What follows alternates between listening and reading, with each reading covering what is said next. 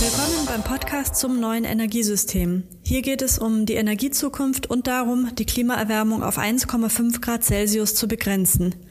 Über 300 Menschen haben im Forschungs- und Demonstrationsprojekt C-Cells gemeinsam eine Blaupause entwickelt, wie die Energiewende sich neu organisieren muss. Nämlich zellulär, partizipativ und vielfältig umgesetzt. In dieser Ausgabe spricht Ole Langnes mit seinem langjährigen Projektkollegen Rainer Enzenhöfer, der bei C-Cells gemeinsam mit seinem Team wichtige Meilensteine für das Energiesystem der Zukunft gesetzt hat.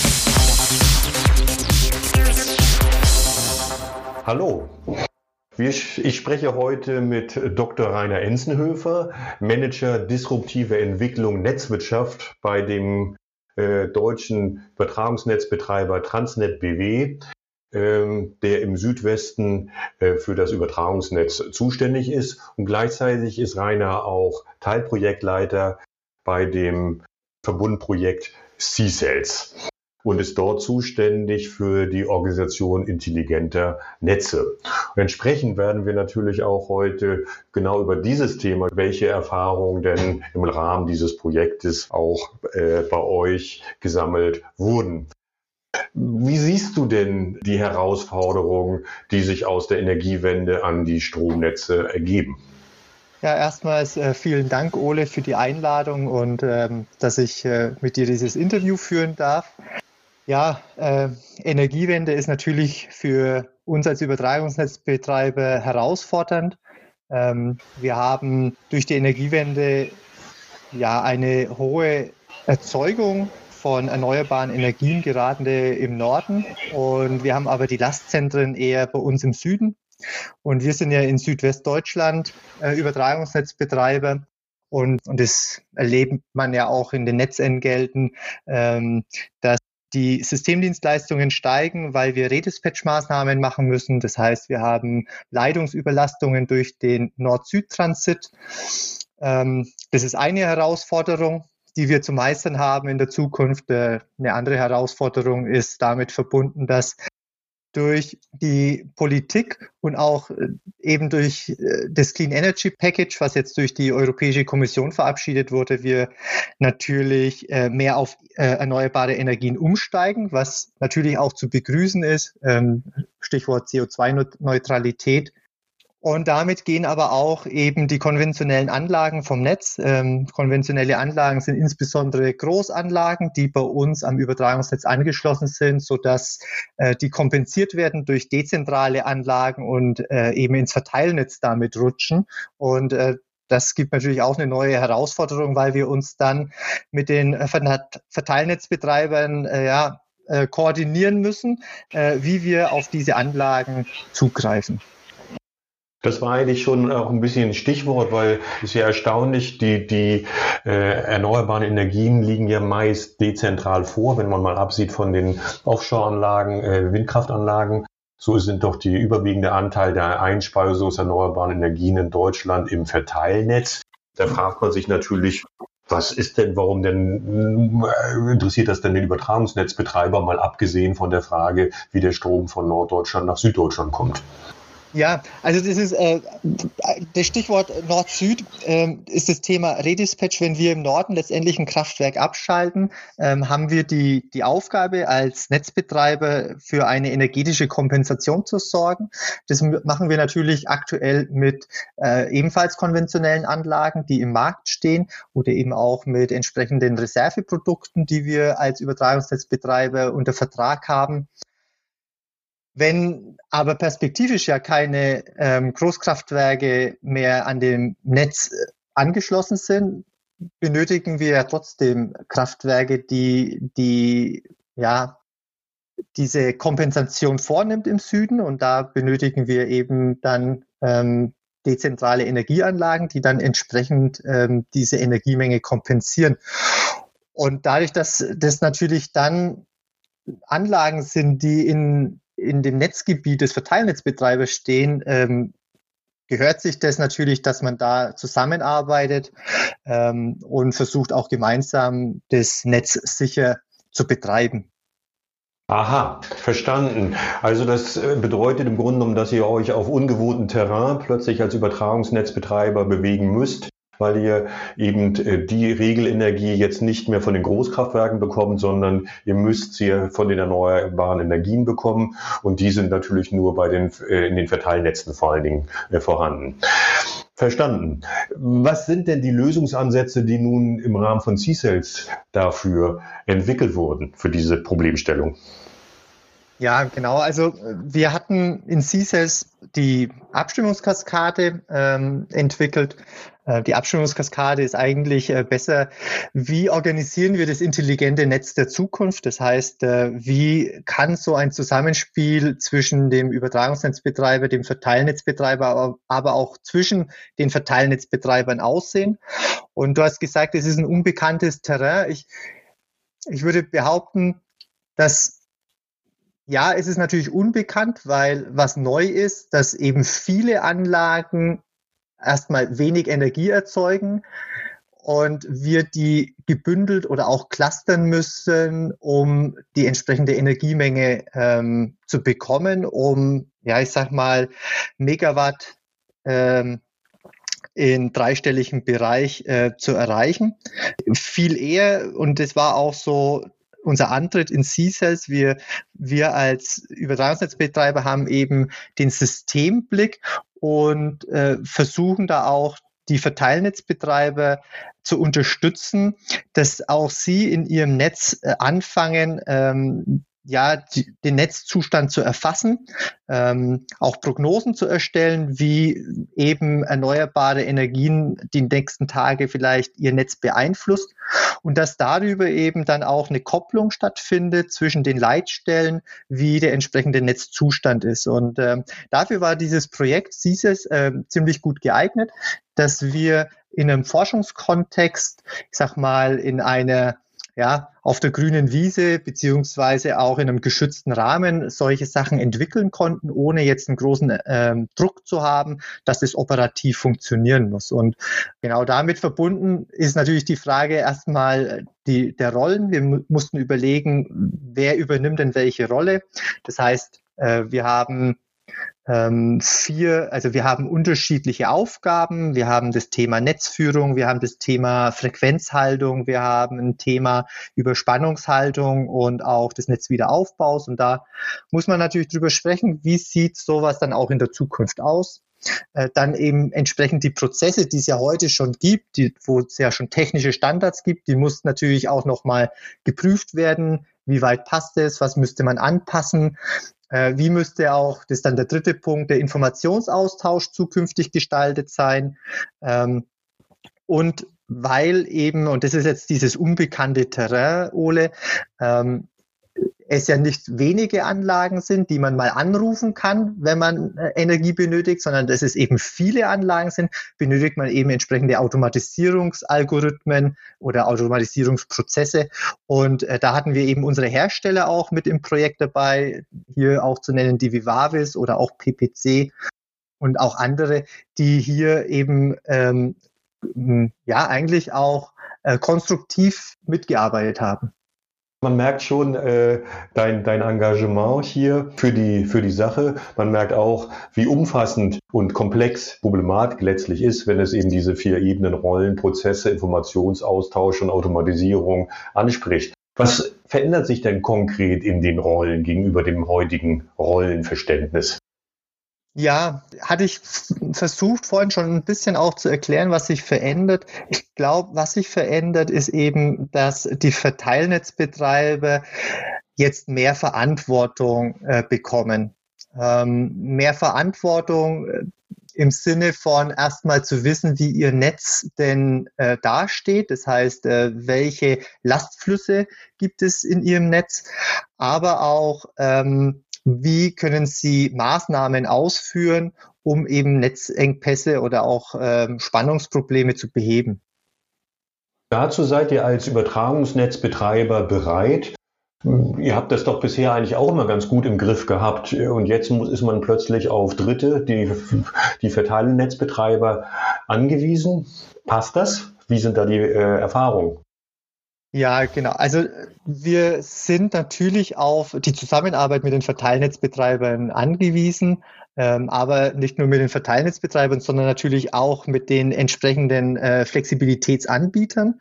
Ähm, in CSS hatten wir ja den Begriff Flexhumer geprägt, das heißt äh, eine Weiterentwicklung des Prosumers, der eine PV-Anlage hat ähm, und vielleicht auch einen Speicher, der eben Erzeug, ein Erzeuger ist, aber auch ein Verbraucher. Ähm, der Flexhumer der wird perspektivisch dann eben Flexibilität im Netz bereitstellen. Und ja, und da brauchen wir natürlich die, das Zusammenspiel aller Akteure im, im System. Ähm, und wir als Übertragungsnetzbetreiber, wir sehen uns da eben als äh, Systemverantwortliche auch äh, für das Gesamtsystem und äh, versuchen natürlich da auch alles im Großen und Ganzen zu betrachten. Spannend. Also einerseits ganz neue Rollen mit dem Flexzoomer und dem Prosumer und andererseits äh, erweiterte Funktion äh, von in, in, dem bestehenden äh, Rollenverständnis auch. Was sind denn äh, die notwendigen neuen Prozesse, die hier äh, etabliert werden müssen, damit diese Zusammenarbeit zwischen Übertragungsnetzbetreiber und Verteilnetzbetreiber auch funktioniert? Da könnte man natürlich jetzt eine, eine eigene Podcast-Sendung dazu äh, füllen, äh, um es kurz, äh, um einfach nur ein paar Sachen anzureißen. Ich glaube, ein Schritt ist, ähm, dass die Leitstellen zwischen den Verteilnetzbetreibern miteinander gekoppelt sind, dass man sich eben über den Netzzustand austauscht.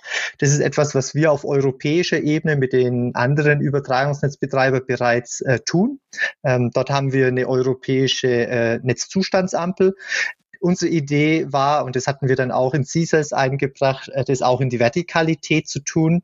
Ähm, das ist der erste Schritt. Der zweite Schritt ist dann eben die Steuerbarkeit der Anlagen. Und da äh, war CSIS natürlich auch äh, wirklich ähm, ja, ein kleiner Goldschatz, wenn ich das so sagen darf, weil wir dort ja das Thema Smart Meter Gateway diskutiert haben. Und über das Smart Meter Gateway äh, gibt es eben dann die Möglichkeit, dass entweder der Anschlussnetzbetreiber oder eben ein Einsatzverantwortlicher oder ein Flexhumer, wie ich es vorhin genannt habe, dann auch seine Anlagen nach ähm, gewissen ja, Prozessen dann auch steuern kann. Ähm, genau. Und diese, wann was geschieht, ob wann ein ANB, also ein Anschlussnetzbetreiber, schaltet oder ab wann ein äh, Flexhumer selbst seine Anlage steuert oder der Aggregator entsprechend, das ist dann eben auch wieder abhängig äh, von der Netzzustandsampel, die sich auch an ja, das ENWG äh, richtet, wo eben unser Maßnahmenkatalog auch abgebildet ist, was wir als Netzbetreiber dürfen und was auch nicht.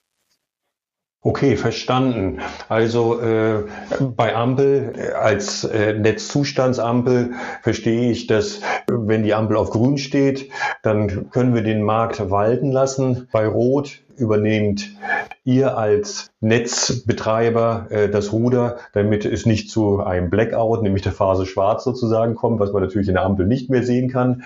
Aber erklär doch mal, was die Phase Gelb hier eigentlich ist. Ja, warum ist sie denn überhaupt notwendig? Was bedeutet das? Ich vermute, da sind irgendwie Flexibilitätsmärkte dahinter.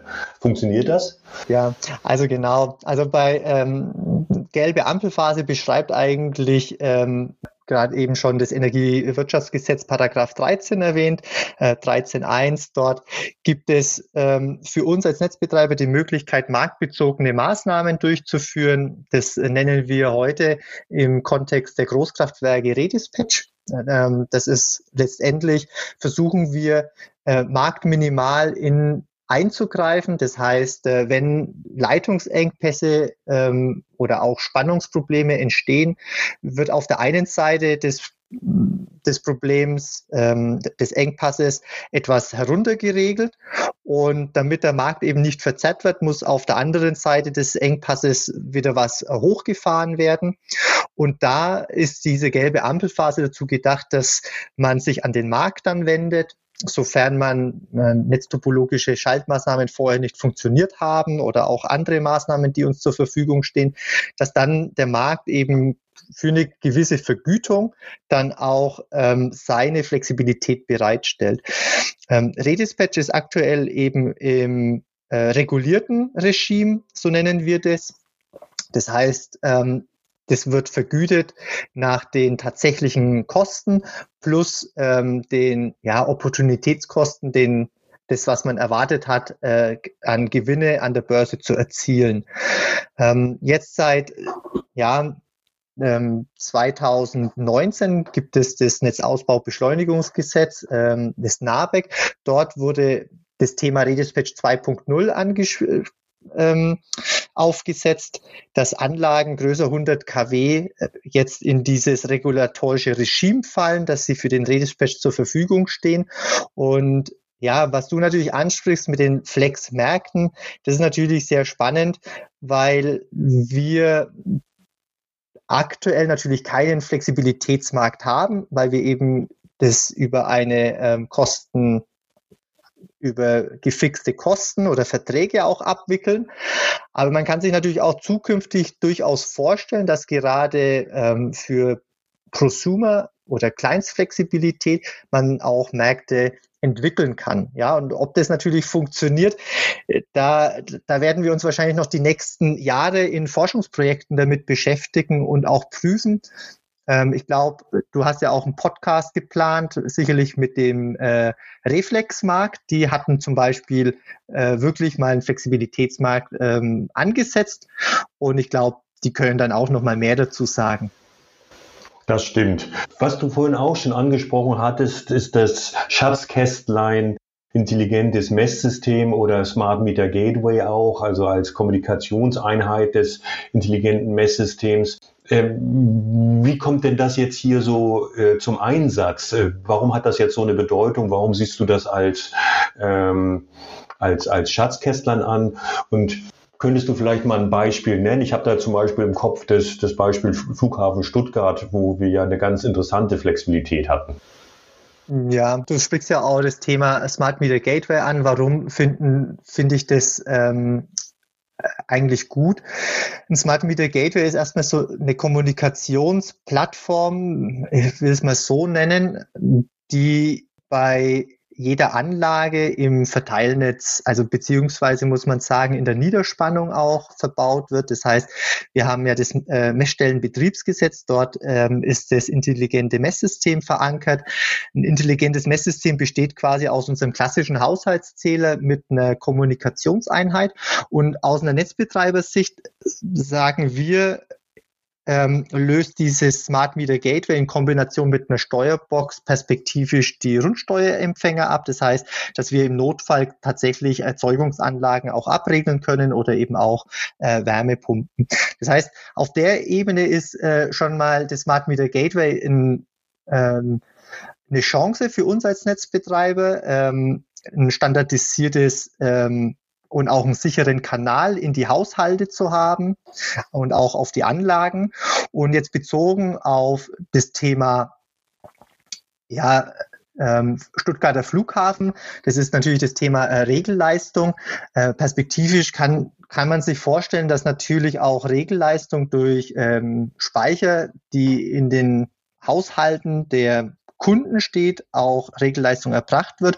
Und wenn dort natürlich ein Smart Meter Gateway verbaut ist, dann kann man die bestehende Infrastruktur nutzen und damit auch kostengünstig einbinden ins Netz. Das ist so, das Thema ist immer, wie kann ich dezentrale Energie in das Energiesystem ähm, volkswirtschaftlich ähm, effizient integrieren.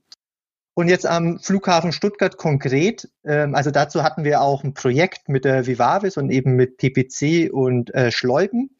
Und äh, jetzt am Flughafen Stuttgart, da hat der Flughafen Stuttgart äh, mit den Netzkraftwerken zusammengearbeitet und haben dort eine Lüftungsanlage präqualifizieren lassen, ähm, ich glaube aber, äh, Ole, dass diese, dieser Lüfter jetzt nicht über ein Smart Meter Gateway eingebunden war für die Präqualif also für die Regelleistung, ähm, sondern noch über Fernwirktechnik. Aber genau, das ist natürlich trotzdem ein riesen Mehrwert äh, von dem Projekt, dass wir plötzlich auch Lasten ähm, ähm, incentivieren, an dem Energiesystem teilzunehmen und voll flexibel ähm, zu reagieren auf irgendwelche äußeren Anforderungen.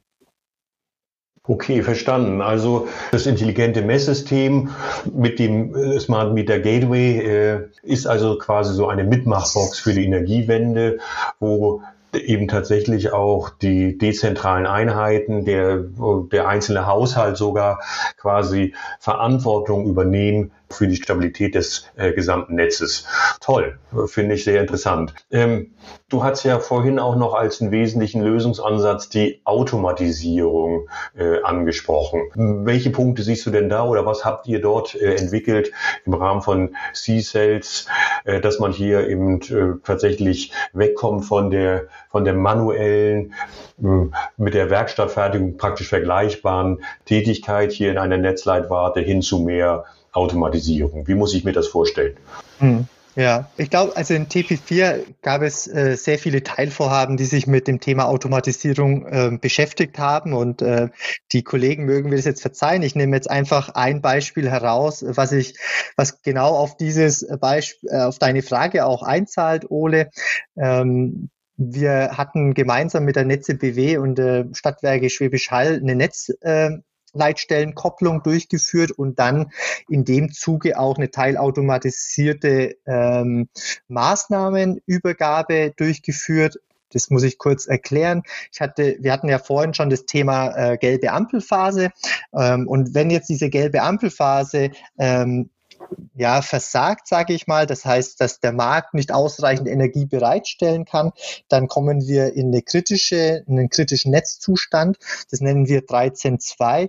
Das heißt, der Netzbetreiber übernimmt dann die Steuerhoheit von einzelnen Anlagen. Da äh, gibt es eben eine gesetzliche äh, Regelung, die uns das erlaubt. Und dadurch, dass natürlich wir davon ausgehen, dass zukünftig unser Energiesystem mit Millionen von Anlagen ähm, gefüllt ist, ähm, funktioniert es nicht mehr, dass wir jede einzelne Anlage irgendwie schalten oder dass wir rausfahren und per Hand irgendwie einen Leistungsschalter ähm, dann vom Netz nehmen und trennen, ähm, sondern dann brauchen wir natürlich eine automatisierte äh, Kommunikation einerseits zwischen den Netzleitstellen, dass wir quasi, wenn wir ein Systembilanzproblem haben, was zum Beispiel durchaus an Pfingsten stattfinden kann, weil wir dort immer sehr hohe PV-Einspeisung in Baden-Württemberg haben. Wir haben ungefähr 6 Gigawatt an PV-Leistung bei uns in der Regelzone am Netz. Und äh, wir haben aber Betriebsferien von den großen Firmen, und auch Urlaubssaison. Das heißt, dort haben wir eine niedrige Last. Dann kommt, kann es durchaus mal zu Problemen kommen, so dass man dann eben auch von unterlagerten Netzen entsprechende Unterstützungsmaßnahmen anfordern muss. Und dort gibt es eine gewisse Kaskadenstufenzeit. Das heißt, dass wir innerhalb von wenigen Minuten dann auch entsprechend Leistung vom Netz nehmen müssen. Und äh, das haben wir äh, ja letztes Jahr im Oktober in Schwäbisch Hall ähm, erfolgreich demonstrieren können. Dort haben wir dann ähm, ja, ich muss sagen, dort wollten wir einen Windpark über eine Fernwirktechnik und eben auch eine PV-Anlage äh, vom Netz nehmen, ähm, auf Anweisung von uns aus dem Übertragungsnetz. Und ähm, ja, in der Demonstration war es dann so, dass tatsächlich äh, es kein dass es Windflaute gab, so dass wir vom, den Wind eigentlich, also den Windpark nicht vom Netz nehmen konnten, aber das Smart Meter Gateway, ähm, also die PV-Anlage über das Smart Meter Gateway konnten wir schalten und dann konnten wir auch noch zeigen, wie das aussieht, weil wir dann Erfüllungshemmnis hatten, äh, wie man das zurückmeldet und es war komplett automatisiert. Wir hatten, glaube ich, ja, keine fünf Minuten gebraucht, um quasi äh, von uns, vom Übertragungsnetz bis in die Niederspannung eine Schalthandlung durchzuführen. Und ähm, das war definitiv äh, ein Erfolg, ähm, was wir hier mit den Stadtwerke Schwäbisch Hall und der Netze BW und uns da auch in CISES entwickeln konnten. Ja. Also das ist ja wirklich spannend. Das ist ja praktisch, dass wir ähm, die Technik, die wir jetzt eigentlich aus der äh, Kraftwerkstechnik kennen, die äh, Kraftwerksleittechnik kennen, dass wir das jetzt sozusagen in die Fläche sicher dann auch äh, verlängern und äh, dass das tatsächlich funktioniert und quasi ein Abschied vom Faxgerät, verstehe ich, und weniger telefonieren und mehr Automatisierung und mehr äh, direkten Zugriff auch hier. Vielleicht abschließend, wie hat sich denn deine Arbeit geändert durch CSET oder hat sie sich denn überhaupt äh, geändert? Ja, äh, meine Arbeit hat sich verändert. Ähm, ich glaube, vier Jahre in so einem interdisziplinären Projekt mit ähm, was waren wir, Ole? Wir waren 56 oder 57 Partner. Ja, allein in, in TP4 waren 30 Unternehmen tätig aus den unterschiedlichsten Bereichen.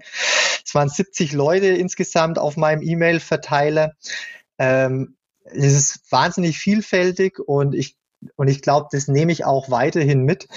Man versucht die Dinge jetzt nicht immer nur aus seiner eigenen ähm, Sichtweise zu betrachten, sondern eher auch mal den Blickwinkel des anderen einzunehmen. Ich habe ein viel besseres Verständnis auch, wie andere denken, auch für die Probleme, die auch ein Verteilnetzbetreiber hat. Da sind wir ja doch auch weit weg davon als Übertragungsnetzbetreiber. Ich glaube, aus ja, Kollegen, äh, Part, äh, also Projektpartnern sind auch Freunde geworden, ähm, so dass man jetzt auch ähm, Kontakte hat, die man auch relativ schnell mal ähm, kontaktieren kann, um Fragen zu beantworten ähm, oder auch eben neue Projekte anzugehen.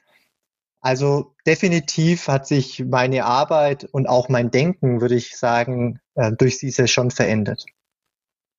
Ah ja, das sind ja tolle Perspektiven für, die, für den Erfolg der Energiewende, wenn jetzt die Akteure kooperativ auch oder kooperativer miteinander zusammenarbeiten. Das ist natürlich ein schöner Erfolg. Und ich persönlich habe auch gehört, dass äh, ihr der, bei der Transnet BW ja das tatsächlich auch den C-Sales-Gedanken so sogar lebt, dass ihr neuen Mitarbeitern das C-Sales-Buch auch auf den Schreibtisch legt an ihrem ersten Arbeitstag. Das hat mich natürlich auch sehr gefreut äh, zu hören, dass sozusagen damit auch die Gedanken von C-Cells auch an die nächste Generation schon äh, weitergegeben. Ich bedanke mich ganz herzlich äh, für dieses äh, tolle Gespräch und äh, wünsche dir viel Erfolg bei den weiteren Arbeiten und freue mich natürlich auch auf die weitere Zusammenarbeit. Vielen Dank und äh, natürlich im Podcast freuen wir uns auch auf die nächsten Folgen. Stay tuned.